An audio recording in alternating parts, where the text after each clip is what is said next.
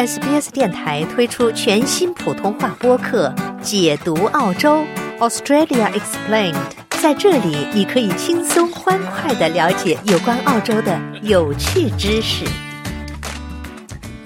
三月的第一天啊，澳大利亚统计局就发布了两项关键的经济数据，一项是月度的消费者价格指数 CPI，那截至一月的数字是百分之七点四，尽管低于十二月的数字啊，但是依然是高通胀的标志。另一项则是国内生产总值 GDP，在十二月季度经季节性调整后环比增长百分之零点五，全年增长百分之二点七。那尽管这是季度 GDP 连续第五次上升，但是在过去两个季度中，增长速度都有所放缓。那么这两个经济数据该如何来解读呢？那么我们还是请来的 SBS 通讯员魏瑞浩先生来给我们解读。魏瑞浩，你好。哎，Hello，你好。嗯，那首先请您分析一下此次的这个 GDP 的数据啊，它表示了怎样一种信号呢？从这次的 GDP 的数据来看的话呢，嗯，其实本质上呃是表现是比较差的。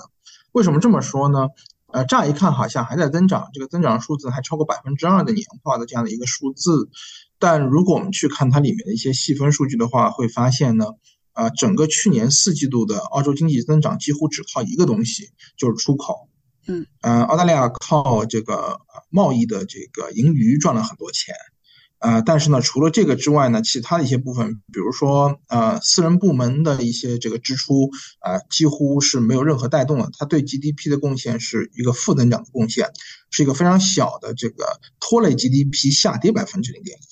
那么公共部门的消费和投资加一起呢，又拉动了 GDP 百分之零点一，这两个底线呢正好是零。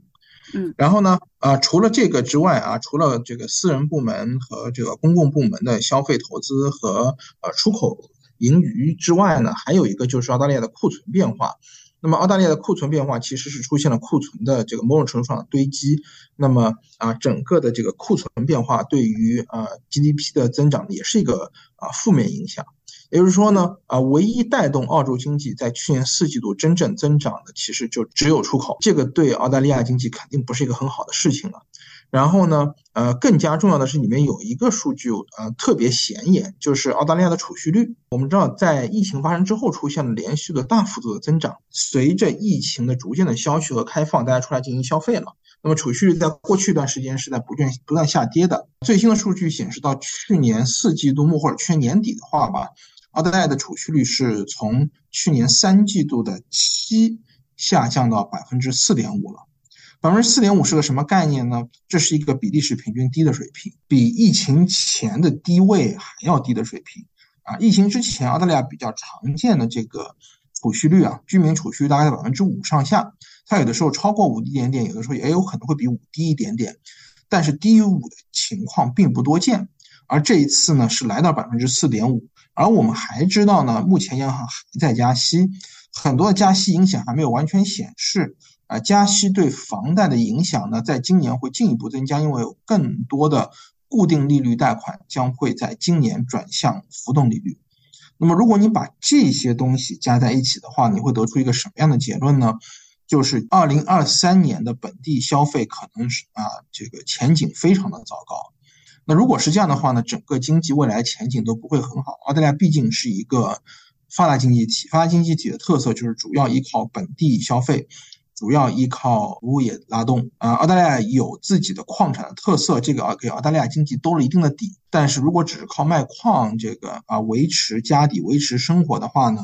啊，这经济肯定不会特别好，这肯定不是一个持久的这样的一个做法。嗯，所以也就是您所说的，澳大利亚的经济可能还是存在着比较大的不确定性啊。未来我们还是会在持续的关注。呃，那另外一项关键数据就是 CPI，也就是呃，通常意义上我们去看这个通胀水平的这样一个数字。应该说最新的这个数字较之前的数字是有所下降，但应该来说它还是一个处于高通胀的一个呃标志啊。那这个背后的原因是什么呢？嗯，如果我们去看这次的通胀的话呢，就像您所讲的，它它有所下降啊，它比市场预期要好很多。因为去年十二月份或者去年四季度那个通胀数字出乎意料的高，让所有人都吓了一跳。但是呢，最新的这个数字呢，呃，是显示出来，嗯，澳大利亚的通胀在一月份就开始比较明显的回落了啊。如果只看 CPI 的这个总数的话呢，它甚至可能呃比比去年十一月份都要低一些些。但是如果我们进去仔细看的话呢，就还存在着很多的这个啊通胀的问题。一方面呢，啊一些一次性的通胀因素还是在，比如说食品和这个能源的价格。当然，在澳大利亚 CPI 统计口径当中呢，能源价格的影响其实主要体现在一个叫做运输成本。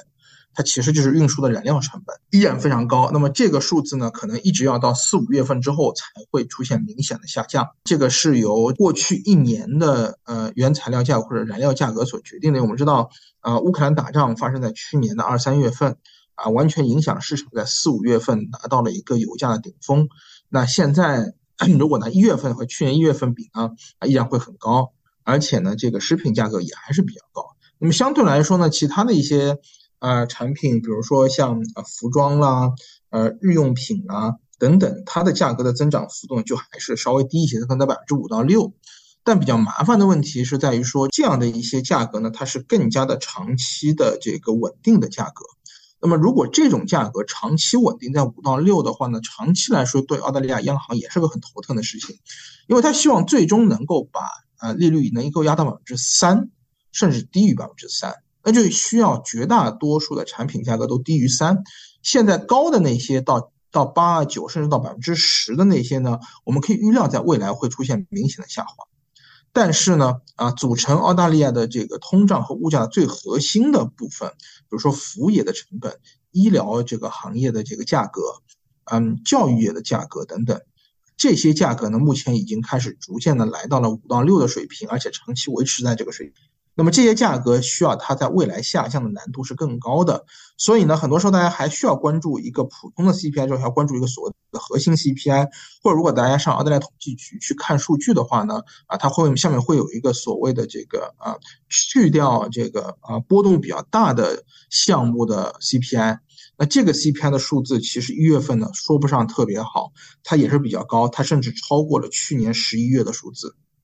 那么这意味着呢，就是长期的通胀的这个风险啊还是存在。嗯，确实是啊。作为这个澳洲的这个消费者个体啊，也确实在还是在持续的感受到了生活方方面面的一些就是价格的上涨，包括一些生活成本的上涨的话题也一直在讨论当中。那么结合这几项数据来说，就是说这对于澳洲经济将将会意味着什么？呃，能不能结合这两项数据再来？分析一下，再来做一些前瞻性的分析呢？好的，其实整个的这个嗯未来的这个加息的途径呢，啊现在还是有比较大的不确定性。大概率确定的呢是可能还接下来剩下的加息次数呢，可能确实不止一次。但是呢，不止一次究竟是两次还是三次，是连续加还是会放缓节奏，存在的一定的不确定性。我不大同意这个有一些或者之前一些呃很多的机构说的，就是接下来肯定就要连加三次，是因为从这次数据来看呢，经济这个在今年下滑的风险在不停的增加，而通胀呢确实也还是有回落的这样的一个迹象在出现。那么综合这些东西呢，央行是不是一定要急于连续加息，其实是一个很大的问题。换句话说，央行很早就预测了，在去年年底。澳大利亚通胀将会达到百分之八的高位，然后在今年之内呢逐渐下降，到了今年年底的时候呢，通胀呢可能会回落或者下降到百分之五左右的水平啊，然后呢到明年的进一步呢，这到明年年底可能进一步希望能够回到以前的水平。那么现在通胀的路径呢和这样的判断本身没有那么大的差别。啊，央行会更关心中长期的一个方向。那么，呃，我们现在在三月初看到了一月份的数据，接下来会在四月份看到两月份的，五月份看到啊，看到三月份的数据。那么在这个过程当中，因为现在最新的通胀数据是每个月都有公布，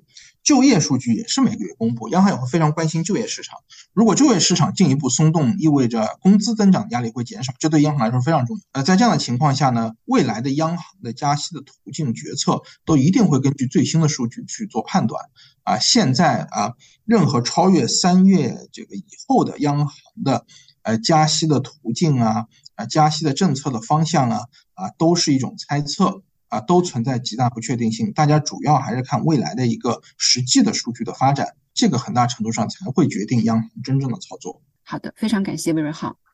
了解澳洲，融入澳洲，欢迎登录 sbs 点 com 点 au 前斜杠 language 前斜杠 mandarin。获取更多澳大利亚新闻和资讯。